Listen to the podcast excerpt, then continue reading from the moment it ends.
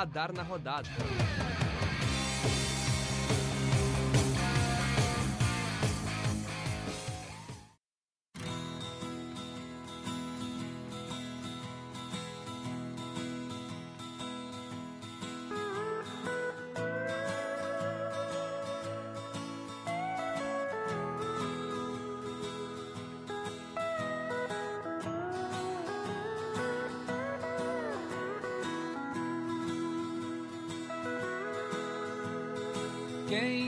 Quem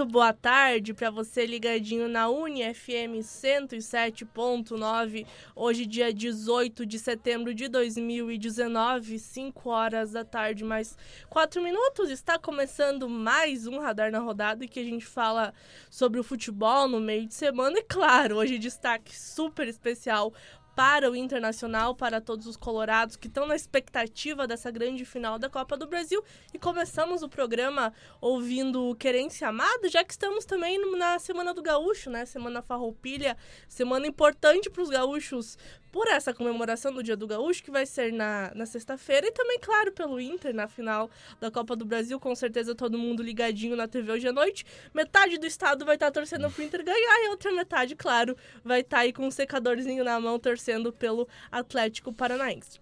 Muito bem, eu sou Janaína Vilha, apresento o programa de hoje, mas não estou sozinha. Ao meu lado direito, Gabriel de Davi, muito boa tarde. Boa tarde, Jana. Boa tarde, Juan, que vai ser pensado daqui a pouco. Cabala ali na técnica, todos os nossos ouvintes. Pois é, eu vim dar uma passadinha aqui no radar, vou ficar um pouquinho, porque eu tô na gravação aí com o Vambora, outro programa aqui da rádio UniFM que eu participo, inclusive uh, sexta-feira, sexta-feira, 8 horas, um, um episódio especial do Dia do Gaúcho, enfim, porque é, vai ser no dia 20, né? Então, fica aí o meu destaque. Uh, e, pois é, né? Deu essa coincidência que a final da Copa do Brasil foi na semana farroupilha, né? Vamos ver se sexta-feira os colorados vão estar chorando ou muito é. felizes, né? E a expectativa de todos era de ter dois gaúchos ah, na podia final ser ainda, da né? Copa podia do Brasil Grenal na semana ainda, é farroupilha. Verdade. Mas não deu, temos o Inter contra o Atlético Paraíso, que é do Paraná. Paraná, a gente sabe, também tem toda uma cultura gaúcha e tem técnico aqui de É, Santa Maria. vai Então, é, tem muito gaúcho envolvido nessa final. Boa tarde ao nosso outro participante, Rua Grins. Boa tarde, Jana. Boa tarde, Gabriel de Davi. Pois é, expectativa muito, muito alta em cima da noite de hoje, né, especialmente, que vem se muito falando, né, há, um tempo já, é, dessa final, que é, chegou a se dar praticamente como certa de ser um Grenal, né, Uhum. e, e zicamos, não só nós, como toda a imprensa, zicou pelo menos toda a imprensa do Rio Grande do Sul, mas aí que tá, o Inter é muito vivo, né, acho que todo mundo concorda com isso, que o Inter saiu praticamente ileso do, da Arena da Baixada lá, 1 a 0 só. É, não tem o gol fora, que ajuda mais ainda na situação. Então eu acho que o Inter tá, tá, tá bem encaminhado. Eu, eu acho bem encaminhado o título, mas a gente vai falar um pouco melhor daqui a pouquinho. Claro. E só antes da gente falar mais de Inter, falar um pouco de Liga dos Campeões. Liga dos Campeões, quatro jogos hoje, um jogo já terminou. Três jogos no intervalo. O PSG vai ganhando do Real Madrid por 2 a 0 Dois gols do Di Maria. O Real Madrid teve agora um pouco, inclusive um gol do Bale que foi anulado. pa- PSG ganhando por 2 a 0 O outro jogo, Atlético de Madrid e Juventus. Agora, Juventus ganhando de 1 a 0 acredito eu, 1 a 0 ainda, ganhando do Atlético de Madrid fora de casa, 1 a 0 para Juventus. Outro jogo, Manchester City ganhando de 2 a 0 do Shakhtar Donetsk, também jogo fora de casa que o City tá ganhando e o jogo que já terminou, 2 a 2 Olympiacos e Tottenham, inclusive Lucas Moura marcando um gol para o Tottenham, esses quatro jogos da primeira rodada da Liga dos Campeões acontecendo nesta quarta-feira. No final, claro, a gente vai dar os resultados aí dessas quatro partidas. Mas agora o que interessa para todos os gaúchos, para todo mundo, né? Partida do Inter contra o Atlético Paranaense hoje à noite, como o já adiantou, né? Inter perdeu de 1 a 0 fora de casa, um resultado totalmente reversível, não vai ser muito difícil pro Inter conseguir esse resultado, mas claro, né, vai ter que já se arriscar a jogar pra frente porque entra na partida desclassificado, né? É, não vai ter uma tarefa difícil pra vencer, mas entra desclassificado, então vai ter que ter uma postura pra frente. É, e aí né, vai muito do que o Atlético Paranaense pensa pra esse jogo também. É, nós temos exemplos recentes de o que o Inter fez com adversários que é, se defenderam no Beira-Rio, foi o caso do Palmeiras, naquele jogo que o Inter se classificou, o Palmeiras praticamente só se defendeu. É, teve o Cruzeiro, que praticamente não, não, não conseguiu levar tanto é, perigo ao Inter, mas aí mais por qualidade técnica do que propriamente estilo de jogo. E tem um exemplo é, do outro lado, que é o Flamengo, que chegou no Beira-Rio e se dispôs a jogar. Então, é, vai muito do que o Atlético Paranaense está pensando. Eu acho muito perigoso e praticamente é, sem chance de dar certo se o Atlético Paranaense quiser vier para se defender. É. Primeiro que não é um time que tem uma defesa tão forte assim, não tem um sistema defensivo caracterizado por, por se segurar em momentos assim. Tomou 2-0 do Grêmio na Arena, mas podia ter sido 3 ou 4. E aí que tá, é, o, o, o Atlético Paranaense precisa, é, se quiser alguma coisa hoje à noite, se não quiser perder, se não quiser perder por um, por dois ou até mais gols de vantagem, precisa jogar. Precisa Claro. é, funcionar o meio de campo, é, saber sustentar a pressão, que o Inter vai vir com muita pressão, a torcida vai certamente lotar o Beira-Rio, fazer uma pressão absurda em cima do- dos jogadores do Atlético, e eles têm que, têm que saber se acalmar, senão não vai ter menor chance, o Inter vai, deverá mesmo assim ganhar, acho que até com certa folga hoje à noite. É, sobre a postura da semana passada, né? Que o Inter foi pra não perder, né? Foi, Foi pra lá pra empatar, assim, tá- trazer a decisão pro Beira Rio. Aí tomou o gol e depois teve algumas chances ali com o Guerreiro, que eu lembro ali, o D'Alessandro também. Deu um chute ali que tá- tava impedido ali, mas enfim, teve algumas chances no ataque depois que sofreu o gol, né? Foi muito parecido com o que aconteceu contra o Flamengo. Que depois que o Inter tomou os 2 a 0 o Nico Lopes teve aquela chance, enfim. Mas essa postura totalmente defensiva do Inter aí no primeiro jogo, ah, até ah, covarde, eu digo, porque é, é abrir mão de um jogo, né? O jogo é 180 minutos, afinal não é jogo único, é Não, dois jogos. E é um desrespeito também, É, né? também, O torcedor. Foi bem É. parecida com a postura É. contra o Flamengo É, fora sim, de casa, exato. E né? próprio contra o Palmeiras, contra o Palmeiras deu certo. Também, né? é. Exato. E até contra o Cruzeiro, assim, se a É. gente for ver bem como é que foi aquele jogo, mas o Cruzeiro era um time mais, mais fraco, né, do que todos esses que o Inter enfrentou. Então, fica aí o destaque que muito podia vindo com uma vitória pra esse jogo, sabe? Vai fazer a festa aqui no Beira-Rio, mas agora tem que trabalhar o dobro, né? Podia trabalhar a mesma coisa, mesma coisa, nota 7, nota 7. Agora tem, jogou nota 3, vai ter que fazer uma média maior, jogar, nota 10 hoje para garantir a o- a conquista da Copa do Brasil aí depois de 27 anos e depois de 27 anos sem título nacional também, né? Que é uma, é uma marca que tá incomodando o torcedor colorado, né? 40 anos, 40 anos sem título brasileiro, 27 anos sem título nacional, né? Enquanto que o Grêmio é o rei de Copas, né? Enfim, agora não é mais, né? Agora que foi o Cruzeiro, né? No ano passado. É. Mas o Grêmio aí com grande, ah, grande tradição na Copa do Brasil, né? O Inter tem apenas uma lá e uma final contra o Corinthians depois, que ficou em segundo lugar. Mas sobre o jogo de hoje, né? Como o Rô destacou, se o, Atlético ficar atrás, como ficou um pouco atrás ali, ficou com medo de fazer o segundo gol, talvez, de se expor no primeiro jogo, se ficar atrás, o Inter vai crescer, como foi no final do primeiro jogo ali, o Inter pode sair ah, campeão aí com talvez uma vantagemzinha aí. É que vai ter que fazer a vantagem, né? 2x0 é, é o Inter, né? Mas ir pros pênaltis aí também é bem provável. O, o Atlético tá. A part... Apesar de ser um jogo reversível aí, ah, o Atlético tem, tem que lutar bastante. E tem é, até. Não sabia disso, descobri hoje. Existe uma possibilidade do Alessandro não jogar. Isso, é. É? Existe a possibilidade, foi ventilado na imprensa ontem à noite.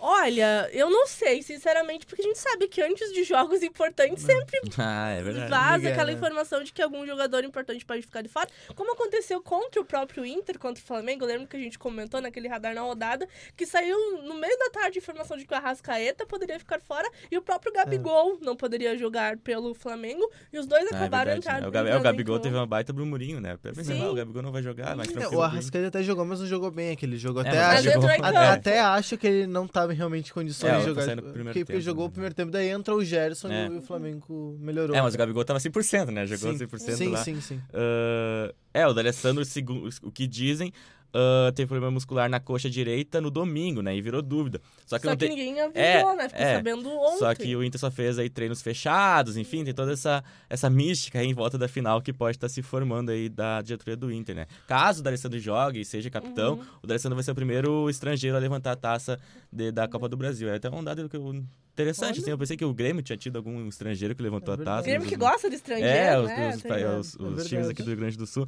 Mas, caso o D'Alessandro não jogue, ah, aí o que, vocês acham? Rafael Sobis ou Wellington Silva ali? Acho que sobes. É, eu prefiro o Sobs nesse caso. O Sobs do lado do Alessandro eu não gosto, Isso. né? Os dois juntos ali eu não acho que seja legal. Mas aí, perdendo do Alessandro, eu acho que colocar o Wellington Silva, daí eu acho que o time fica muito baixa a cabeça e sai correndo, sabe? E até pra ter uma referência, né? É. Um jogador experiente. Acho que o É. Rafael Sobis faz mais esse papel do que o Wellington Silva. Porque é o papel do D'Alessandro também, né? Além de armar muito bem a jogada, enfim, tem aquele papel mais de jogador experiente, que Experiente. bota pilha em todo mundo, né? Que É, e faz... tem, e tem uma relação com a Com torcida, a torcida né? também, eu Exato. acho que o Sobis nesse caso vai melhor que É, eu já fico mais Silva. dividido aí. Quase, não, quase discordo de vocês, que eu prefiro talvez o Ayrton Silva, porque o Sobis aí nos últimos jogos não vem jogando bem, jo- jogou mal contra o Flamengo. O próprio jogo de, de, domingo, de sábado, domingo, do, do Brasileirão aí do final de semana, não jogou bem ali contra o Atlético. Ele entra na pilha muito fácil, sabe? O Sobis, apesar de ser experiente, ele tá entrando muito nas pilhas aí dos adversários nessas decisões. Contra o Flamengo, eu pensei que ele ia ser expulso, assim, porque ele tava muito enlouquecido, enfim. Não sei se o Sobis é o ideal pra hoje. Já o Ayrton Silva, como o Juan falou, né? Baixa a cabeça e correr, mas é uma, é uma alternativa de ataque, né? O Inter aí precisando ah, da virada, né? Porque tá perdendo, deu 1x0. ah, precisando da virada aí, talvez o. Eu preferia o Ayrton Silva, assim, falando É, bem... talvez pensando assim num, num estilo de jogo que seja bem ofensivo, né? Que é- não adianta o Inter ficar se, se segurando hoje sendo- e o tempo passando. Então a Sim. gente tem que, tem que tentar atacar o máximo possível, com o mínimo de racionalidade, é claro. Hum, Talvez, talvez o Wellington Silva seja, mas eu, eu ainda prefiro o justamente por característica. Eu acho Sim. que, pensando assim, pra mim o time ideal do Inter é esse, esse que, que se o D'Alessandro jogar, é esse o time ideal do Inter. Ah, e por característica, eu acho que é a mesma maneira de sair o Nico Lopes, que não vinha bem, pra botar o Sobis, que quando entrava até dava conta do recado, é, teoricamente o time fica melhor, porque tu bota um jogador que tá em má fase e, no- Uhum. e- e entra um jogador que tá em melhor fase.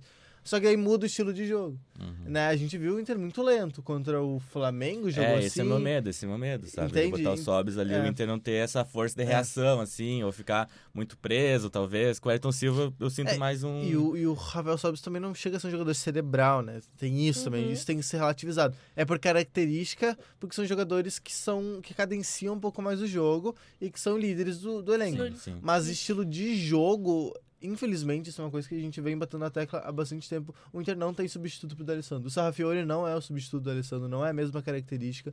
E tinha o Camilo, saiu, que também não era lá grandes É. coisas. É, na verdade, um problema do futebol brasileiro, né? É, não ter não aquele existe, né? camisa 10 mais que nem o do Alessandro, que nem o Douglas era pro É. Grêmio, né? Não existe mais esse É, jogador. inclusive o D'Alessandro deu uma entrevista essa semana aí pro, pro Globo Esporte, se eu não me engano, que não vai renovar com o Inter pro, pro ano que vem, sabe? E aí a gente sabe o que aconteceu na última vez Ah, não D'Alessandro vai renovar? não ou- vai renovar. Ah, é, eu- eu- E- Mas vai se aposentar ou. Não, daí vai é- não vai renovar o contrato. Daí eu não sei se é pro ano que vem, não, não apurei muito bem a informação, mas o contrato em sei até, até onde vai esse contrato também, né?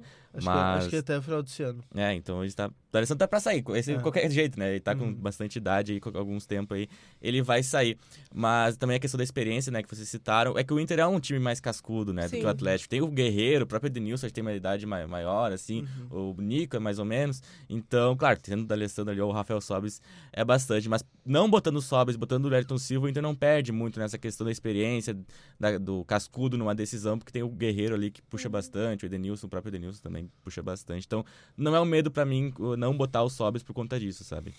Mas querendo ou não, a, a perda do Alessandro vai ser muito grande Sim. pro Inter, porque é, quando o D'Alessandro joga, o Inter joga diferente, né? A gente vê nos resultados do Brasileirão, quando o D'Alessandro era poupado pelos resultados das Copas, quando ele jogava, ele tem uma armação de jogadas muito boa, que é o que o Inter precisa, né, para conseguir fazer o gol. E mas de qualquer forma ele tá relacionado pra partida, se não jogar vai ficar no banco. É. E muito provavelmente, né, deve entrar no final da partida caso o Inter ganhe pra erguer a Nem que, taça. nem que seja Por toda a né? simbologia É. dele, né? E também é outra questão que talvez alguém possa lembrar, mas o ano passado, quando o Inter tem aquela arrancada no Campeonato Brasileiro, começa muito bem, é sem o D'Alessandro. Hum, Né? Que daí, ah, será que o D'Alessandro não é mais titular? Mas chega num momento que faz falta porque os times entenderam como o Inter jogava. É, ano passado é, que era aquele isso, time que se né? defendia muito bem sem contra E chegou em determinado momento da temporada que os times, ok, o Inter joga assim, então vamos defender de tal maneira. Uhum. E no momento que os times entenderam essa, essa, essa ideia de jogo, é, o Inter passou a ser anulado e ficou anulado Sim. por um tempo até que perceberam que o D'Alessandro precisava voltar. Isso aconteceu, acho que nessa temporada até, né? Que existia aquela discussão, é que o D'Alessandro não jogava fora de casa, não jogava Uhum. nenhum Pra jogo fora de poupado, casa Né? É. e jogava em casa. E, e fora de casa o Inter era um time é, praticamente irreconhecível, dado o jogo que era no Beira-Rio. Time muito defensivo, como foi até contra o Atlético Paranaense, quando o Alessandro jogava. é, nos jogos de casa, o Inter era bem mais ofensivo. E isso até o jogo internacional na Libertadores, né? Que foi a primeira vez que o Alessandro foi, foi utilizado fora de casa. Então também tem esse, essa do, esse viés de, de estilo de jogo que automaticamente muda. Né? Automaticamente, quando tu perde o D'Alessandro, tu vai deixar de ser um time tão racional, sabe? Tipo aquele jogador que tu dá a Uhum. bola e ele, e, e ele sabe o que fazer, ou ele pelo menos acalma o jogo, sabe? Sabe como, como segurar nessas situações. Então, além de tudo isso, todo esse fator é, técnico, tem esse, esse daí tática também. Sim. E a diferença que faz. Mas não acredito que, que assim, acho que mesmo o D'Alessandro não jogando, eu ainda acho o Inter favorito pra ganhar o título. De Com verdade. certeza. De verdade. eu Até acho... por jogar em casa. Em casa o Inter é quase imbatível. É, e, e, assim, é 1x0, né? É Hum. 1x0. Não é tão difícil assim fazer 2x0. E o Atlético Paranaense fora de casa não, não- ainda não passa essa segurança. Eu acho que é ainda mais inseguro que o Inter. Porque o Inter é inseguro, mas ele pelo menos se defende bem. Uhum. Ele, ele dá conta do recado de certa maneira. Ele perde, quando perde por, quando perde, perde por pouco. Às vezes empata, às vezes até ganha. Mas quando perde é por pouco. Já o Atlético Paranaense, a gente viu, né? A gente viu aqui na Arena como foi. Uh, em determinados momentos o time estava perdido em campo. E realmente, podia ter sido bem mais. Podia ter sido Uhum. bem mais. E aí que entra, né? Aí tem- é isso, assim. É, defensivamente o Atlético Paranaense não, não se garante. E eu acho que é por isso que o Inter tem até certa vantagem ainda. Uhum. E esse final de semana até surgiram algumas polêmicas, assim, em relação ao Atlético Paranaense, muito pelo Thiago Nunes, que deu algumas declarações falando que estava cansado já, enfim, um discurso estranho, né, vindo dele, porque ele sempre Quase foi... um- antiprofissional, É, né? ele Numa hora sempre dessa. foi uma pessoa muito cautelosa, que cuidava, que falava, né? Tinha, a gente via sempre tinha uma boa relação com os, os jogadores, com os dirigentes, mas agora parece que, que não, né? E aí até esse problema dele dizer que estava cansado, enfim, não é em relação aos jogadores, né? É importante destacar. É a relação desgastada com a diretoria, né? E a, a diretoria do É Atlético tem complicado. fama de ser bem complicada, né? A gente sabe mesmo pela imprensa de dirigentes que já deram patada em jornalistas. A gente sabia que por algumas vezes é até difícil dos jornalistas acompanharem o trabalho lá, que não deixam entrar ah, apenas por meio da assessoria de comunicação do clube. É um, um clube que a gente sabe que não deve ser fácil de trabalhar pelo que a gente ouve, né? Sim. E esse, esse, esse discurso dele foi mais pra dar um alerta, né? Pra deixar claro que, apesar das aparências parecerem boas, do clube tá em alta, de todo mundo tá bem lá dentro, não tá sendo bem assim, né? É, É, e, e trabalhar com Petralha, imagino que o presidente do Atlético Paranaense deve ser bem complicado. Sim. Ele tá há muito tempo lá à frente. Volta e meia ele aparece pra dar alguma declaração meio nada a ver, assim, que, que pega todo mundo de surpresa. Às vezes tem umas ideias meio loucas, assim, tipo, é, a questão do campeonato estadual, de, de, É. de poupar todo mundo, jogar só amistoso com o time principal. É, pra mudar o escudo e o do nome, É, né? Isso, é, tem umas Botar uma galha assim, tora aí no é. meio, né? Exato, é, deve ser difícil. Eu nunca trabalhei, não sei, obviamente, mas imagino Apare- não pare- parece ser uma pessoa não muito não grande. era um lugar que eu gostaria de trabalhar, é, exatamente. E aí, essa, essa fala do, do treinador vem muito por isso. E criou-se uma pequena polêmica em torno dessa fala dele durante a semana. Mas não sei se vai acabar interferindo no jogo ou não, porque ele sempre foi uma, uma pessoa bastante comedida. É, tinha uma boa relação com os jogadores, a gente via isso, até pelo. Porque é quase o mesmo time que ganhou a Sul-Americana do ano passado, Sim. né? Já vem de algum Histórico. tempo. E acho que, acho que não vai influenciar, mas né, criou-se essa pequena polêmica ao longo da semana. É, o Thiago Nunes aí mesmo perdendo hoje o título, enfim, é o nome que. E saindo do Atlético é o nome que vai estar sempre aí na, Uhum. sondando aí, porque ele é um Uhum. nome que surgiu Ah, aí, com- um com nome muito, certeza, muito, bem, muito com bom, né? certeza. Levou o Atlético pra decisão da Copa do Brasil, ganhar a Sul-Americana com ele. Que não Com ganhou nada também. o Atlético, É. né? É bom deixar claro É, isso. Só uns brasileiros perdidos aí também, mas bem pouca coisa. É, naquela época que foi muito boa, né? Mas depois É. disso, realmente. E só completando a informação do D'Alessandro ali, do contrato, ele sempre renova no final do ano para o ano seguinte, né, no Inter, assim. Aí ele falou que não tá pensando nisso e não, ele não quer renovar esse ano, mas não quer dizer que no início de 2020 ele não possa Ah. renovar, entende? Então ele deu uma Ainda mais com pegadinha. o título da Copa do Brasil na É, bagagem, mas né? ele deu entrevista ao esporte espetacular, aí deu essa polêmica, desse, a assessoria do jogador teve que lançar uma, Hum. uma nota aí falando que, ó, tem a possibilidade do início de 2020 aí, mas, enfim, ele já tá com, com bastante idade aí, então só fica esse destaque aí, que uma hora vai ter que ser substitu substituído do Alessandro, né? É verdade. Não vai jogar pra sempre, né? E o provável time do Inter hoje pra esse jogo contra o Atlético Paranaense não tem nenhum desfalque, a não ser talvez a saída do D'Alessandro, né? Marcelo Lomba no gol, na defesa, zaga, zaga com Vitor Cuesta e Rodrigo Moledo, Wendel e Bruno nas laterais. No meio-campo, Rodrigo Lindoso, Patrick Edenilson. Aí fica a dúvida, né? D'Alessandro, Rafael Sobis ou Wellington Silva devem compor esse meio-campo. Depois, pelo, pela esquerda, Nico Lopes e na frente o Paolo Guerreiro. Então, time completo do Inter. D'Alessandro a gente não sabe se joga, mas fora isso, Inter sem nenhum outro desfalque. Já o time do Atlético Paranaense tem Santos no gol, Santos que é, vem de uma penalidade contra o Grêmio, né? Onde ele acabou defendendo esse último pênalti decisivo. Na zaga tem Léo Pereira e Robson Bambu. Os laterais, Márcio Azevedo e Kelvin. No meio-campo, Wellington, Bruno Guimarães, jogador importante que o Inter tem que ter bastante cuidado. Léo Cittadini, Nicão, Rony e na frente Marco Ruben, outro jogador que o Inter tem que ter É. bastante cuidado. Acho que os dois principais jogadores do Atlético, né? É, é, é o mesmo time que jogou na, Acho na que é o mesmo. Baixada. Sim. Tem o Rony também, que tem um certo destaque individual, cresceu muito essa temporada. O Marco Ruben, que, que até estava sendo bastante criticado até o jogo contra o Grêmio, onde ele faz aquele segundo gol. Ele teve início de ano muito bom, Sim. mas depois ele caiu, já estava sendo questionado pela torcida até fazer aquele gol. E no momento que o jogador faz um gol decisivo numa Uhum. Copa, aí, né? Aí vira de, de vilão a herói. É, assim, o, o jogo do Atlético Paranaense passa muito pelo Bruno Guimarães, Guimarães, né? Que com é, certeza. que é um jogador que pode dominar o meio de campo. Como fez no, no, no jogo da ida, no, como fez no jogo da volta contra o Grêmio, onde ele praticamente mandou no jogo. O Léo Cittadini também, que, que não era titular. Naque, no jogo da ida do Grêmio contra o Grêmio Atlético Paranaense, não foi o Léo Cittadini, foi o Lúcio Gonzalez. Então foram três jogadores de meio campo bastante equados. O Lúcio Gonzalez é, é um volante, digamos que o Bruno Guimarães tenha sido o meia armador do time, que não é a função dele. E por isso que o time se perdeu. Então depois daquilo, é, o, o Thiago Nunes definiu. Então, ok, joga o Léo Cittadini e deu resultado, né? Deu resultado, já foi assim no jogo da volta da semifinal e no jogo da ida Hum, da, da, da final. É por aí, eu acho que é por aí. O Nicão também pode, pode trazer um, um, um bom. assim, do, meio- do, do né? meio pra frente é um time É bom, bom, né? bem interessante. A defesa, como eu digo, não, não passa confiança. Assim, o, esse lateral direito, o Kelvin, é bem jovem, tem 18 anos. O Márcio Azevedo não era titular. Uhum. é, tava sendo bem questionado. O Léo Pereira, aí sim, é um bom jogador. E o Robson Bambu é muito jovem. Robson Bumbum nem É, nome de zagueiro é, É, né? a Vamos- zaga, a zaga é toda reserva, se não me engano, né? O não, Thiago, o, o Léo Heleno. Pereira, Léo Pereira é titular. Ah, o Thiago Heleno que entrava, então. Isso, o, Léo Pereira- o Thiago Heleno daí não. E o Robson Bambu, ele até, até surgiu bem no Santos, ele foi pro Atlético Paranaense e era reserva.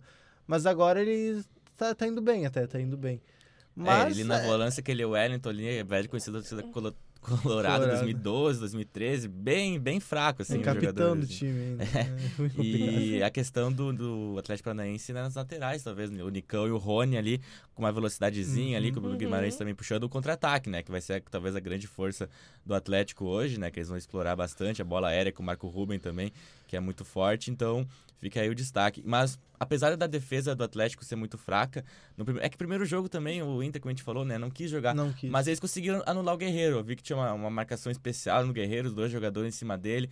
Vamos ver se eles vão repetir hoje também, né? Mas se marca muito o Guerreiro, abre espaço para outro jogador, Pro né? Então vamos ver como é que vai, vai ficar essa função do atacante do Inter no jogo de hoje. E que é um- muito importante, né? Um outro destaque sobre o Atlético, uma curiosidade, na verdade, né? A equipe ontem não conseguiu é, reconhecer o gramado lá do, do estádio Beira Rio porque teve um atraso no desembarque e foi muito curioso, porque o avião conseguiu é, parar no aeroporto de Porto Alegre, só que os jogadores, ninguém podia sair do avião porque estava chovendo muito forte. Ah, o time só. ficou aí, forças. Ficou um tempo dentro do avião, porque não tinha como sair por causa da chuva, e acabou perdendo, não conseguindo é, fazer o reconhecimento do gramado. E, e de noite também, né? Teve aquele foguetório tradicional na frente do hotel, E pra não o- deixar os jogadores dormirem, que eu acho que, na verdade, não deve funcionar muito, né? É, Os caras devem estar preparados, talvez, é, isso, né? os caras devem estar acostumados. E, e pro Atlético Traz um Paranaense. fonezinho de ouvido. É. Pro, pro Atlético Paranaense, que também é muito importante o reconhecimento do gramado, que eles não estão acostumados com grama normal, ah, né? pois é, né? É O fundamental. próprio Guerreiro, né, na saída do, do jogo ali, do primeiro jogo, falou que a bola picava muito, Não, ele não tava horrível, conseguindo. horrível. Aí ele falou a, a frase, em casa a gente resolve. Aham. Vamos ver, né, se Vamos vai ver. conseguir. Mas com essa frase aí eu fecho minha participação no Tá Radar, vou ali gravar o Vambora, que vai no ar sexta-feira, 8 horas da noite. Tchau, tchau. Juan, E o meu palpite, É. do 3x1 pro Inter. 3x1, tá confiante, então, Gabriel e Davi. Juan, antes da gente falar mais de Inter, falar mais de Copa do Brasil, vamos falar de futsal um pouco. Vamos. Agora, 5 horas mais 28 minutos, 21 graus a temperatura em Santa Maria. Este é o radar na rodada ao vivo na UniFM 107.9.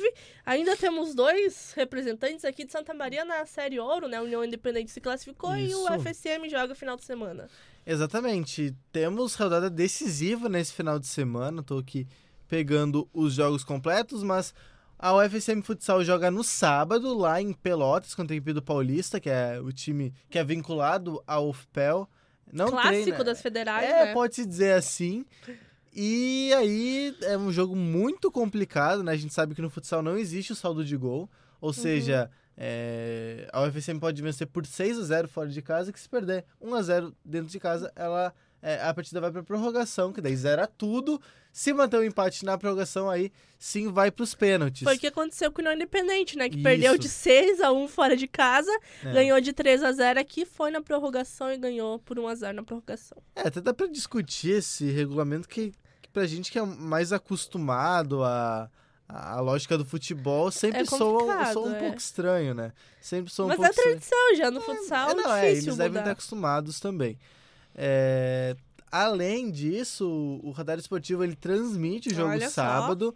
É, a partir das 7 horas a gente entra no ar, né, com a pré-jornada, lá com a apresentação. Estaremos em loco em Pelotas, né? Vai uma equipe do Radar Esportivo lá é, transmitir o jogo e você é, só, po só poderá ouvir o jogo pelo rádio se sintonizar na 107.9 na UniFM. É, tem transmissão de lá, mas é pra lá. Então, se você é de Santa Valorize Maria e quiser daqui, ouvir é, essa, um pouco mais essa bela campanha que a UFSM Futsal tá fazendo esse ano, então sintonize com a gente no 107.9. No sábado, a partir das 7 horas, a gente já vai estar no ar com o pessoal que vai estar aqui no plantão. E a partir ali das 8 horas, um pouquinho antes, estaremos diretamente de Pelotas para transmitir tudo desse jogo que promete muito, muito, muito mesmo. Assim, é do jogo mais importante da, da história do FSM Futsal, né? Jamais tinha chegado tão longe numa série ouro de futsal, né? Na verdade, é a primeira É, vez que disputa. bronze, né? Sempre disputou a, a série bronze, mas mesmo na série bronze, que até eram os mesmos, eh, não os mesmos, mas vários times jogavam a série bronze junto com a FSM, estão na série ouro esse ano. Mesmo na série bronze, a UFSM jamais tinha chegado tão longe assim, né? Passava da primeira fase porque era quase impossível ser eliminado, mas é, sempre não ia muito longe, não chegava na fase de mata-mata. E dessa vez não, a Federal está representando Santa Maria e vai com tudo aí, né? Enfrentar o Pelotas lá, o, o Paulista, perdão, lá em Pelotas. Além disso, nós temos o jogo do Rabelo contra a BGF, sendo a BGF é, decidindo em casa, o União Independente, né? Que enfrenta o time de Ser Alvorada, que é o time da outra, do, do outro grupo, né? O time que, ó, que o União ainda não tinha enfrentado, mesmo a, a situação diferente da UFSM, né? Que o Paulista era da mesma chave. Então teremos União Independente e Ser Alvorada dia 21, sábado também às 8 horas da, da noite aqui em Santa Maria. Então, se você não quer ouvir o jogo do FSM Futsal, então prestigie, né, em loco. Ou pode ir lá o- e levar o radinho. Exatamente, ficar acompanhando tudo das, dos Olha dois que jogos. legal. E, além disso, também temos a ASAF, que foi o último adversário do FSM Futsal, enfrentando a Soeva de Minas Soares, a Soeva que é, né, com certeza, o grande expoente desse campeonato. O jogo da ida é dia 21, sábado também, às 19 horas. Esse jogo é uma hora mais cedo, porque a TV transmitirá o jogo. Então, para os fãs de futsal também, mais aí uma recomendação de um jogo aí que vai ser bem interessante. O time da SAF não é tão bobo assim como parece. Claro, a Soeva é a favorita, mas... Mas pode ser que dê, dê coisa boa, assim como a FSM fez aqui, assim como a União fez aqui, assim como outros times também fizeram dar jogo contra a Soeva, pode ser que a SAF faça bonito também. E o FSM, se passar, pega quem? O FSM, se passar, ela enfrenta o Rabelo ou a BGF, que é o time do. que é a chave 7, né? A FSM tá na chave 6. Então. Não tem clássico na próxima não. rodada. Olha, Se não, na passarem. verdade, na verdade, estou confundido, não. A UFSM passando enfrenta o vencedor de Soeva e a SAF, porque a- a UFSM ficou em quarto lugar geral é, na, na, na primeira fase. Então vai contra a, So, a Soeva e a SAF. Aí complica, né? Mas pode ser, sejamos bem otimistas. Pode, assim, no melhor dos mundos, dar um clássico Santa Maria na final do Na Seria. final, imagina. Seria, seria inesperado e histórico. Numa dessas, acho que não, não, não, não, não custa nada sonhar. Vai que. Vai É. que. Né? Vai, vai que cola. Condições as duas equipes têm, é, né? com certeza. Difícil, a mas- FCM se mostrou bem forte dentro de casa, pode ser, né? E como não tem isso de saldo de gol, então uma vitória simples aqui empata as coisas, entende? É, pelo menos empata, né? Uhum. E depois lá a prorrogação e, e seja o que Deus quiser. Mas tá aí, tá aí a União com um- uma tarefa um pouco mais simples, né? Frente o Ser Alvorada, que foi a, a terceira melhor equipe na, na fase geral, na primeira fase, então é uma boa equipe, né? Equipe de Alvorada. Se passar, enfrenta Rabelo ou BGF. O Rabelo que teve a segunda melhor campanha geral. Então, assim, é pedreira. Pedreira certamente não tão pedreira quanto o Massoevo, que seria o caso da UFSM. Mas pedreira, de certa maneira, É, agora nas fases finais só restaram os Não melhores tem como times. escapar, não tem como escapar. Mandando um abraço também pro Saul Prank, que é assessor lá da UFSM Futsal, nos acompanhando na live do Facebook. Antes da gente voltar a falar da Copa do Brasil, falar rapidinho de Grêmio também, que não tem muitas novidades nessa semana, né? Não. A equipe não entra em campo, jogou final de semana pelo Brasileirão, depois de muito tempo com o time titular, e ganhou e ganhou bem do Goiás por 3 É. a 0 nessa partida. Não fez mais do que a obrigação, convenhamos, né? Jogando em casa contra a fraca equipe do Goiás, Grêmio que tá na oitava colocação, para um time que tava beirando É, a zona de rebaixamento antes dessa parada para a Copa América, agora já em oitavo é, teve um bom crescimento, apesar de estar jogando outras duas competições, a Copa do Brasil e a Libertadores, está em oitavo o Grêmio com 28 pontos. Tá a quatro pontos da sexta colocação do G6, o Grêmio. São Paulo que fecha esse G6 com 32 pontos. É, o, o Grêmio que melhorou. Melhorou, acho que isso precisa ser dito. Ainda não é o ideal, mas Não é o melhorou, ideal, né? mas melhorou bastante, assim. E é pra isso que serve, né? No momento que você é eliminado de, de uma competição da maneira que foi, onde é, muitas questões poderiam ser levantadas, né? E de fato foram. Foi uma atuação bem estranha, no mínimo bem estranha lá no Paraná. Mas depois disso já foram duas vitórias interessantes, Uhum. dois, sete gols em dois jogos, né? Não sei quando o Grêmio tinha feito isso em outro momento da temporada que não o Campeonato Uhum. Gaúcho. Acho que nem tinha feito, provavelmente nem tinha feito, porque não teve grandes goleadas nessa temporada no Campeonato Brasileiro, muito menos na Libertadores e na Copa do Brasil. Mas jogou, assim, contra o Atlético Mineiro. Foi muito bem, né? Foi o Uhum. jogo da, da penúltima rodada. É um jogo que é difícil, né? Sempre jogar lá. Não, Atlético Mineiro não, contra o Cruzeiro. Isso. Lá no Horta. Foi que tô 4 a 1. confundindo. Isso. Contra o, o Cruzeiro lá, que, enfim, jogar fora de casa contra os times de Minas é sempre complicado. E num horário bom pra torcida, às 11 horas da manhã de um domingo, onde normalmente os estádios estão lotados. E o Grêmio jogou muito bem, muito bem, fez 4 a 1 Poderia ser mais, teve uns pênaltis ali que não foram marcados para o Grêmio. E daí no último jogo, né, contra o, contra o Goiás, se impôs, né, da maneira que tem que ser. Eu acho que uma coisa que tem que ser levantada e se tratada da maneira que, que necessita, que, que merece ser tratada, é a mudança, né? Saiu o André e entrou o Diego Uhum. Tardelli. Acho que isso ficou definido já. O André não tem nenhum problema que se Amém, saiba. né? Amém. E o Grêmio, com esse time titular agora, a, a base mantém-se, né? Dupla de defesa, os dois laterais ali. Tirando o Léo Gomes, que saiu lesionado para entrar o Galhardo, mas que eu não acho que perca tanto, assim, sinceramente. O Leonardo Moura talvez possa jogar contra o Flamengo. É, por também. experiência também, mas ele não tem jogado, então eu não sei. Mas o Galhardo, assim, eu acho que o pessoal. Eu não sei, eu não, não- tenho tantos problemas assim com o Galhardo, sinceramente. Eu, eu acho que, assim, é, ofensivamente ele entrega até mais que o que o Léo Gomes. Ah, mas é um jogador limitadíssimo. É, é limitado, mas eh, eu acho que é o que tem, assim. Eu não, não acho que perca tanto, sinceramente. acho que não. Dos jogos que eu vi, assim, do, do, desse pós-eliminação na Copa do Brasil, achei, assim, é, tá. Tá, se, se jogar isso, eu acho que, ok, sabe? Não compromete. Não comprometendo, tá ótimo. Aí tem ali o meio campo, que mantém o mesmo. Talvez o Michel ali possa fazer uma frente ao Maicon. Pode ser, uma dupla Michel e, e Matheus Henrique. tá- talvez esteja um pouquinho aberto. E daí, assim, aí o ataque, que daí eu acho que é bem, bem simpático, assim, eu gosto bastante do ataque. Com o Jean-Pierre, com o Alisson, com o Everton e com o, o Tardelli, aí sim. Uhum. O time fica bem imóvel, né? Isso é bem legal, bem legal de assistir. O último gol do Grêmio contra o Goiás, acho que foi o último gol, foi o gol do Alisson. Teve 30 e poucos passes, sendo que só o, só o, o David Braz não encostou na bola. Então, mostra que talvez aquela coisa de, de troca de passe, de movimentação, de, de, de ofensividade esteja voltando, que é um bom Uhum, sinal. Claro. E, o- e outra notícia importante que veio essa semana em relação ao Jeromel, que Uhum. talvez possa jogar contra o Flamengo e ver a Não. expectativa de ele ficar Importante. mais tempo fora se recuperando da lesão, mas parece que há uma chance dele jogar já nessa primeira partida contra o Flamengo. Se bem que o reserva dele é o David Braz, que não é um reserva que assuste tanto como a É. gente já tinha outras vezes com pressão, por Bressan, exemplo. É, maravilha. Claro que o Jeromel é muito mais jogador que ele, mas se entrar não é um jogador que assusta tanto o torcedor gremista, o David Braz. Mas agora voltando a falar do Brasileirão, que é incrível, né? Como a gente começa a falar do Brasileirão, mas sempre acaba voltando para as Copas. É, Ah, o Grêmio é, precisa ir bem no Brasileirão, porque caso não vença a Libertadores, não se classifica para a próxima Libertadores, então tem que estar brigando lá pelo G6, pelo G4.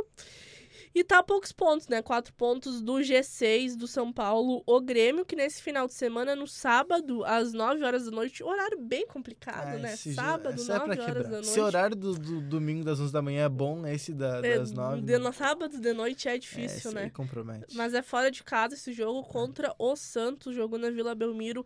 Grêmio contra o Santos, que é um dos favoritos para esse título, né? Já esteve melhor, agora deu uma decaída, tá cinco pontos atrás do Flamengo, que é o primeiro colocado, com 42, mas ainda assim um adversário difícil de jogar na Vila Belmiro. O Grêmio Inter dificilmente ganham do Santos fora, né? Então, esse jogo Mas sábado se, se tem um momento pra enfrentar o Santos, acho que o momento é agora, né? Que o time não tá tão bem, assim. É, É, não consegue vencer, é impressionante como, como tem Vem- tido dificuldade pra. veio de um empate, uma derrota. É, assim, e, e tem aquele empate contra o. Não lembro contra que time foi, mas era um jogo que tava vencendo por 2 a 0 ou 3 a 0 tomou um empate. Assim, são atuações estranhas, assim, que parece que agora vai e, e não consegue retornar. Último jogo, ok, era difícil contra o Flamengo no, no, no Maracanã, mas eu acho que esse é o momento. Sim, o Grêmio tem condições, tem jogado pra isso, né? Tem, tem totais condições de chegar lá e, e arrancar. Uma vitória do Santos não é, não seria é, um absurdo dizer isso. E o Grêmio tá, como, como foi falado já, a quatro pontos né, do, do G6 e tenta começar a se aproximar. Daqui a pouco volta a Libertadores, aí o foco muda de novo. Dependendo do que acontecer no jogo da ida, é, isso pode abalar um pouco, ou pode desviar totalmente o foco, aí o time não consegue se Uhum. concentrar mais. Mas tem que pontuar. Tem que pontuar o máximo possível, depois vai voltar para Libertadores, aí, aí só Deus Aí vai time reserva e só É. desanda. Já o Inter, a gente já falou, é quarto colocado com 33 pontos. Enfrenta neste domingo a equipe da Chapecoense. Jogo que vai ser no Beira Rio no domingo às 11 horas. Aí sim, num horário É. bom.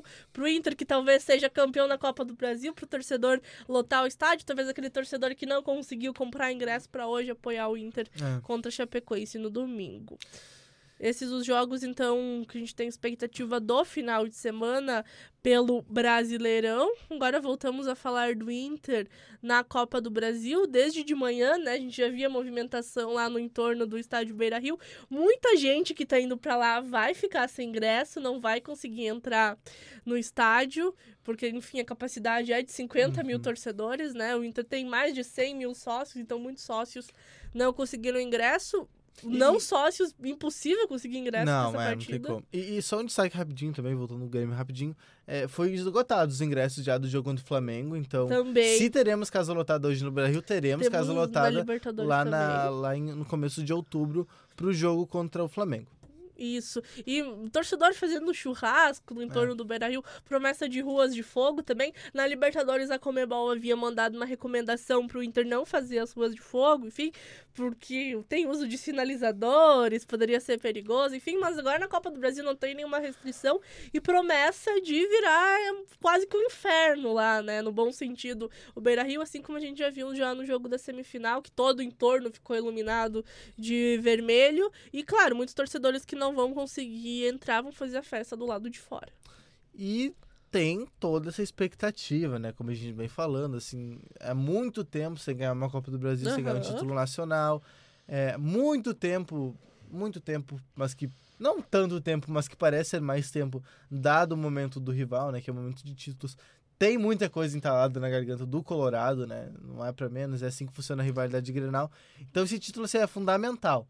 É fundamental para colocar um ponto, né? Para de repente virar para uma nova fase. E, e, e, conseguir, né? O, o Luan falava num, num dos radar, é, num dos radar na rodada antigo, naquele até do segundo jogo da semifinal da, da Copa do Brasil, que o título da Copa do Brasil era mais importante pro Inter do que pro Grêmio. Uhum. E é verdade, é verdade. É, o Grêmio, se não ganhar a Copa do Brasil, tudo bem, é, a fase ainda tá é boa, né? O time que ganhou Copa do Brasil, que ganhou Libertadores ainda tá relativamente mantido, né? A base, pelo menos, é, alguns, dos, alguns dos, dos sustentadores, os pilares daquele time ainda tá aí.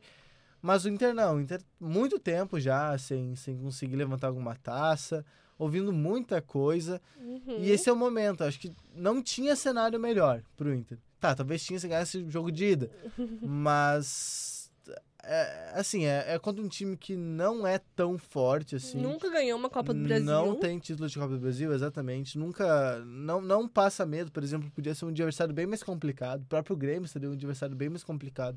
E uma derrota representaria coisa bem pior, né? Que uhum. seria para o Atlético Paranaense hoje. E como eu disse, é, o Inter é, na minha opinião, assim, favorito. Favorito. Para mim, assim, se o Atlético Paranaense fizesse qualquer coisa de menos de 3 a 0 é, na Arena da Baixada, eu acho que o Inter continuaria favorito. Porque não é um time assim que, que, que passa segurança. Ganhou o título ano passado, então não tá com essa fome, essa, essa necessidade de títulos, diferente do Inter. Não decide em casa. É, não fez um, um, placar tão grande assim fora de casa, é, dentro de casa. E a única coisa que, que pode se agarrar é, a torcida do Atlético Paranaense, além da vantagem, é óbvio, mas é naquilo que foi no jogo contra o Maracanã, no jogo do Maracanã, né? Que foi quando o Atlético Paranaense eliminou o, o Flamengo na Copa do Brasil, que tinha empatado em casa, estava perdendo no Maracanã e, e conseguiu empatar. Conseguiu empatar jogando no contra-ataque, né? O que provavelmente é o que vai acontecer hoje mas também sendo sólido, né? Levando o jogo para os pênaltis e daí fazendo o crime. Mas eu ainda acho muito pouco, assim. É muito difícil que, que o Atlético Paranaense seja campeão hoje, de verdade. E, e, esse jogo vale, além da taça, vale muito dinheiro, né? 52 vale. milhões de reais para um clube de futebol aqui do Brasil dá para fazer muita coisa com esse dinheiro, dá para trazer muito jogador bom, dá para pagar conta, é, bastante conta. conta. né? Que a maioria dos times do Brasil estão precisando. 52 milhões é muito dinheiro, acho que é paga mais que o Brasileirão, né? em premiação sim, né? Em premiação. E tá valendo bastante, então além de, de toda essa história de título, né, pro Inter, que vem de uma Série B que tá há tempo sem ganhar título, tem também esse dinheiro que é muito importante. E a vaguinha na Libertadores, que todo mundo é, gosta no, do próximo ano, então além da taça tem esses dois, dois fatores importantes. E a gente falou tanto do Inter, mas tem também o, o treinador santamarense, Thiago Nunes, Uhum. que comanda o Atlético Paranaense, ele que é aqui de Santa Maria, família dele, o pai, a mãe ainda moram aqui, alguns familiares da esposa dele, que teve uma ascensão é, grande nos últimos anos, ele que já treinou Rio Grandense, inclusive foi mandado embora pelo Rio Grandense aqui de Santa vai Maria. vai voltar o ano que vem, inclusive. Já passou pelo Inter SM também, é formado aqui na UFSM em Educação Física. Isso é outro ponto importante, né? Muitas pessoas formadas em Educação e Física aqui na UFSM com destaque nacional. A gente vê o Anderson Daronco, tem o Vinícius Munhoz, o próprio Thiago Nunes agora. Tem o treinador Giacomini, que estava no Atlético Mineiro e agora treina outro time lá de Minas Gerais.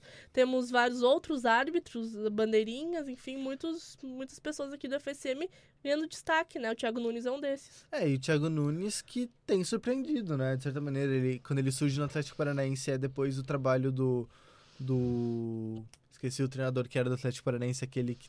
Fernando Diniz. Esse É, aí. quando sai o Fernando Diniz, o Atlético Paranaense tá bem mal, tá na zona de rebaixamento, apesar de jogar um futebol interessante, né? Só que a defesa era muito fraca. E daí o Thiago Nunes chega, ele mantém essa lógica do, da, da posse de bola, só que ele organiza um pouco mais a defesa. Daí o Atlético Paranaense cresce, ganha a Copa, Copa Sul-Americana. E de forma, acho que até pode se dizer surpreendente, assim. Uhum. É, a campanha que fez na Copa Sul-Americana, de certa maneira, assim. Claro, sempre a gente espera que um brasileiro ganhe, porque em geral enfrenta é, times fracos dos outros países, quase nunca pega um time muito forte. Então é sempre esperado que o time brasileiro. Mas o Atlético Paranaense, né, principalmente o que foi o começo do ano, se aproveitou muito bem, ele soube muito bem utilizar o Pablo, o Rafael Veiga, ano passado, que eram jogadores que estavam. O Pablo era contratado, o Rafael Veiga era emprestado do Palmeiras.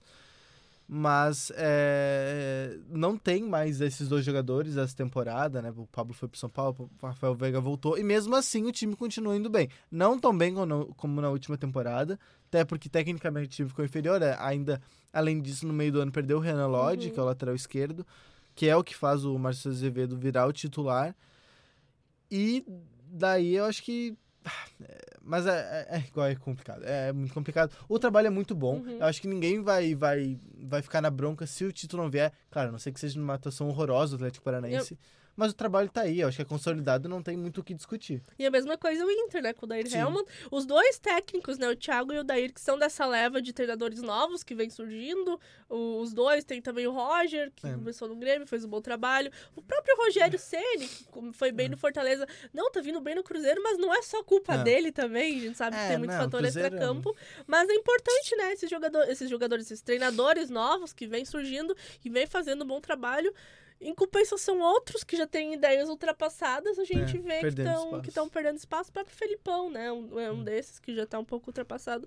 Mas importante isso, né? Esses treinadores jovens, acho que, não sei se o, o, o Thiago Nunes, acho que não tem 40 anos ainda, o Dani Helman não lembra a idade É. dele, mas são jogadores, são treinadores novos que surgiram recentemente, que têm ideias mais frescas, assim. É, e tem uns 20 anos ainda de trabalho. Tem menos. bastante Considerando trabalho que tem ainda. treinador que vai a 60 anos. Uhum. Bastante tempo. O Odair eu até acho que vai ser um pouco mais questionado caso o título não vier, principalmente do jogo da ida. Acho que ficou muito devendo. Acho que o Inter ficou, foi muito.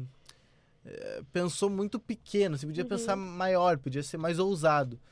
Mas, mas é. Podia, assim, podia ter, ter ido melhor no, no jogo da ida. E eu acho que isso, se o título não vier hoje, vai ser cobrado. É, E, e, tem- tem que ser cobrado também, Isso. né? Só, só pra trazer informação, o Nossa, ele é Thiago Nunes tem 39 anos, o Dani Helman 42. O D'Alessandro tem quase isso. Muito, muito jovens, os dois treinadores, realmente, essa nova leva que vem surgindo. E tu falavas do, do Odair Helm- Helmond ser questionado, e até pouco tempo atrás ele continuava É. sendo questionado. Não, ele né? foi questionado no jogo da ida, inclusive, assim. Em todo jogo, ele É, o Inter não vai bem, ele é questionado. Ele não é uma unanimidade ainda entre o torcedor, Não. apesar de, do bom trabalho que vem sendo feito.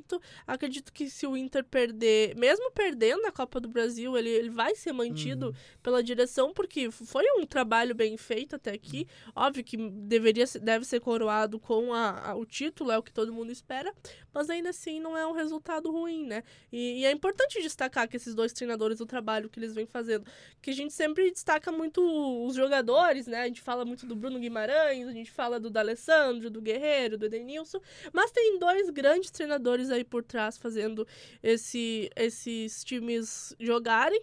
O Dani Helman, inclusive, muito tempo foi assistente, né? Não era treinador. O Inter decidiu apostar nele. O Thiago Nunes também era um, um treinador desconhecido que só tinha treinado time pequeno. Até então, com todo respeito ao Rio Grandense, o Inter SM, é claro. Exatamente. Mas são dois treinadores que surgiram e já vêm mostrando bastante trabalho. Vamos rapidinho para os jogos da, Uau. da Liga dos Campeões. O jogo do PSG e do Real Madrid já tá acabando. Acabou agora, nesse exato momento. Vitória do PSG por 3 a 0 diante do Real Madrid. É, o PSG que tá sem o Cavani, tá sem o Neymar e tá sem o Neymar, Mbappé. é. Sem o Cavani, o Neymar e o Mbappé. Então, pensando que eles são os três titulares, nenhum deles tá jogando. E mesmo assim, o Real Madrid, que 3 a tá 0. praticamente com o time ideal, 3 a 0 pro, pro PSG. É, contra o Real Madrid não é pouca coisa, né? Não. Fazer 3 a 0 Atlético de Madrid Juventus, 2 a 2 Antes a gente comentou no início do, do programa, tava 1 a 0 pra Juventus. Jogo que já tá acabando, É. tá nos 47 do segundo tempo, daqui a pouco já tá acabando. 2 a 2 essa partida, vários gols agora no segundo tempo. Inclusive um gol agora, pouquinho do Herrera, aos 44, empatando esse jogo pro Atlético de Madrid.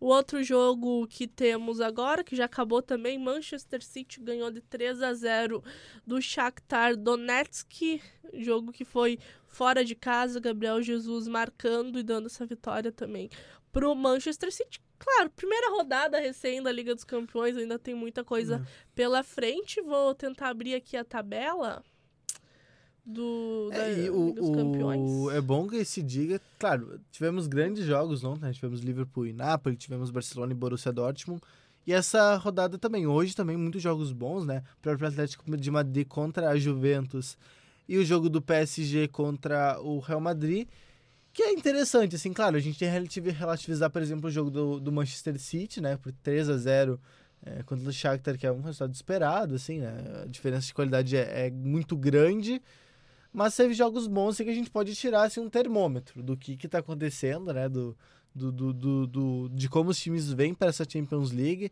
Real Madrid bem cambaleante, assim, não, não tem convencido nem na, na, na Liga Espanhola e já começa muito mal, muito mal é, a Champions League. É, vários jogos ontem, que aconteceram ontem também. Pela primeira rodada, o Liverpool, como o Roger comentou, perdeu pro Napoli por 2 a 0 A equipe do Sals Salzburg ganhou de 6 a 2 Do Um grande, Genk. grande vitória. 6 a 2 Esses dois times que vão ser saco de pancada, É, o- né? O time da Red Bull da, da, da Áustria, Mas aí- Salzburg. Salzburg fazendo uma bela estreia aí diante do Genk. Genk que fala, acho que é, né? É, Genk. Perdoem o, o nosso.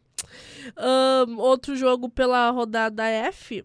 Tivemos a- o empate da Internacional contra os, o Praga. Um a um, dois empates, né? Barcelona e Borussia Dortmund também empataram em 0 a 0 Grupo G, vários empates, né? O Lyon também empatou contra o Zenit nessa estreia do Grupo G.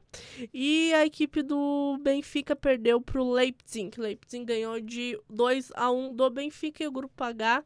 Tivemos a vitória do Valência contra o Chelsea por 1 a 0 e o Ajax fazendo 3 a 0 no é Lille que fala Lille? Lille. Lille que fala. Aja- Ajax então fazendo 3 a 0 primeira rodada da Liga dos Campeões, ainda tem muita coisa pela frente. Agora faltando 5 minutos para 6 horas da tarde. Expectativa do torcedor colorado já deve estar muito alta há mu- há muito, muito tempo, né? Desde o último jogo, a expectativa deve estar muito alta, mas agora faltando aí 3 horas e meia para a partida, essa expectativa deve aumentar muito mais. As excursões, inclusive as que saíram aqui de Santa Maria, já chegando lá no estádio Beira Rio. Muitos torcedores da cidade já procurando os bares para assistir a partida, muitos locais vão ter telão também expostos para assistir essa final. E claro, né, se o Inter vencer, festa vai ser na Avenida Presidente Vargas hoje à noite, que promete estar tá tomada por colorados, claro. A gente fala isso, né, já bastante confiante, mas o Inter precisa fazer o resultado em campo contra o Atlético Paranaense para essa festa da torcida. Faltando quatro minutos para as 18 horas, vamos aos palpites? Vamos palpitar. Palpite! Inter e Atlético Paranaense, hoje à noite, final da Copa do Brasil. Jogo no estádio Beira Rio. Jogo de ida foi 1 a 0 pro Atlético Paranaense. Teu palpite, Rua Grins. 3x0 pro Inter e título na mão. 3x0, muito confiante. Eu acho que vai ser 2 a 0 pro Inter, mas eu acho que não vai ser um jogo fácil, viu? Eu acho que esse gol da vitória do Inter, da classificação da, do título, vem só lá depois dos 30 minutos do segundo tempo. Acho que o Inter abre o placar ainda no primeiro tempo, 1 a 0 mas depois vai sofrer um pouquinho para para conseguir esse título aí depois de bastante tempo. Agora, dois minutos fal faltando para as 18 horas, uh, 21 graus a temperatura em Santa Maria. Este foi o radar na rodada desta quarta-feira, dia 18 de setembro de 2019, que teve a minha apresentação Janaína Vilha, apresentação de Rua Grins e também do Gabriel da Davi. Isso. E fica só para reforçar o convite, sábado, uhum. a partir das 7 horas da noite, estaremos ao vivo. É, diretamente de Pelotas, né, para transmitir uhum. O, o jogo da UFSM Futsal contra o Paulista, jogo muito importante, acho que vale a pena a comunidade prestigiar. E a bola rola às 8 horas da noite. A técnica do programa de hoje foi de Marcelo Cabala. Lembrando, amanhã, mesmo horário do Radar na Rodada, a partir das 5 da tarde, tem o Planeta Oval, onde a gente fala de rugby e futebol americano. E no sábado, como sempre, das 11 até 1 da tarde, tem o Radar Esportivo com tudo do mundo do esporte.